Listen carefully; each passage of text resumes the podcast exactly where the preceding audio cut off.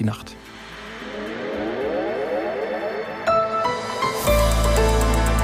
Die ARD Infonacht Nachrichten um 2 Uhr mit Milad Kupay. Der britische König Charles ist an Krebs erkrankt. Das hat der Buckingham Palast mitgeteilt. Um welche Form von Krebs es sich handelt, wurde aber nicht gesagt. Die Erkrankung habe aber nichts zu tun mit Charles kürzlicher Operation an der Prostata. Alle öffentlichen Verpflichtungen wurden verschoben. Charles sei zuversichtlich, was seine Therapie angehe, ließ der Palast mitteilen. Weitere Angaben wurden nicht gemacht.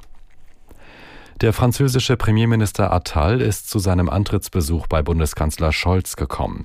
Er ist, es ist seine erste Auslandsreise als neuer Regierungschef. Aus Berlin Kai Clement. Der französische Premier Gabriel Attal beschreibt die deutsch-französische Freundschaft als Kraft, als Kraft für den europäischen Kontinent, als Kraft für die beiden Nationen. Bundeskanzler Olaf Scholz nennt das Miteinander einen der großen Glücksfälle der Geschichte.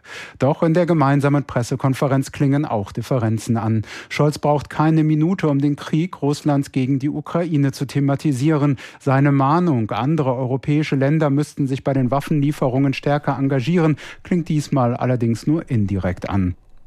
Die Türkei und Syrien gedenken heute des verheerenden Erdbebens mit Zehntausenden Toten vor einem Jahr.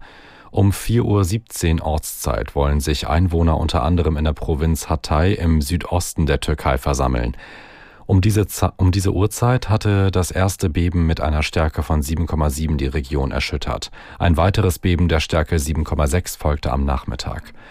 Allein in der Türkei kamen laut Regierung mehr als 53.000 Menschen ums Leben. In Syrien waren es Beobachtern zufolge mehr als 6.000. Verkehrssünder sollen bei schweren Delikten künftig EU-weit mit einem Fahrverbot bestraft werden. Heute stimmt das EU-Parlament über die geplanten schärferen Regeln ab. Aus Straßburg Katrin Schmidt. Kein Entkommen mehr für Raser. Das soll künftig europaweit gelten, denn deutlich überhöhte Geschwindigkeit, Alkohol oder Drogen am Steuer und generell das Verursachen von Unfällen mit schweren Verletzungen und Todesfällen, diese schweren Delikte sollen Grund sein, den Führerschein europaweit zu entziehen, auch wenn das gefährliche Fahrverhalten im EU-Ausland an den Tag gelegt wurde. Bisher hakt es dabei nämlich. Behörden können nicht dafür sorgen, dass die Fahrerlaubnis umfassend entzogen wird, wenn sie in einem anderen EU-Land ausgegeben wurde. Das waren die Nachrichten. Das Wetter in Deutschland. Im Norden leichter Regen, im Süden locker bewölkt, meist trocken bei 9 bis 0 Grad. Tagsüber ganz im Norden kräftiger Regen, in der Mitte teils trocken, ganz im Süden viel Sonne bei 7 bis 15 Grad. Die weiteren Aussichten.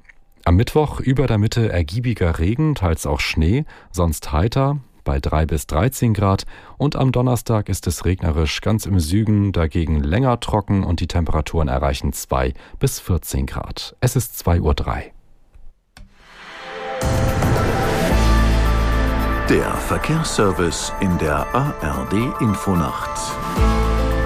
Mit der A1 Hamburg Richtung Bremen, da ist zwischen Posthausen und Euten wegen Bergungsarbeiten gesperrt. Die Umleitung führt über die U26 und die U26b. Die A59 Dienstlaken Richtung Duisburg ist zwischen Duisburg-Farm und Duisburg-Marxloh bis kommenden Montag wegen Bauarbeiten gesperrt. Die A66 Fulda Richtung Frankfurt ist zwischen Gelnhausen West und Gründau-Lieblos wegen Markierungsarbeiten gesperrt. In Berlin die A111 stadtauswärts. Der Tegeltunnel ist wegen Wartungsarbeiten bis 5 Uhr gesperrt. Und in Schleswig-Holstein können einzelne Brücken für windanfällige Fahrzeuge gesperrt sein. Bitte beachten Sie die Anzeigetafeln. Aktuell ist im Verlauf der B207 die Fehmarn-Sundbrücke betroffen und die A7 nachgereicht Flensburg Richtung Hamburg zwischen Hamburg-Othmarschen und dem Elbtunnel. Da ist nach Auslösung der Höhenkontrolle der Elbtunnel gesperrt. Gute Fahrt.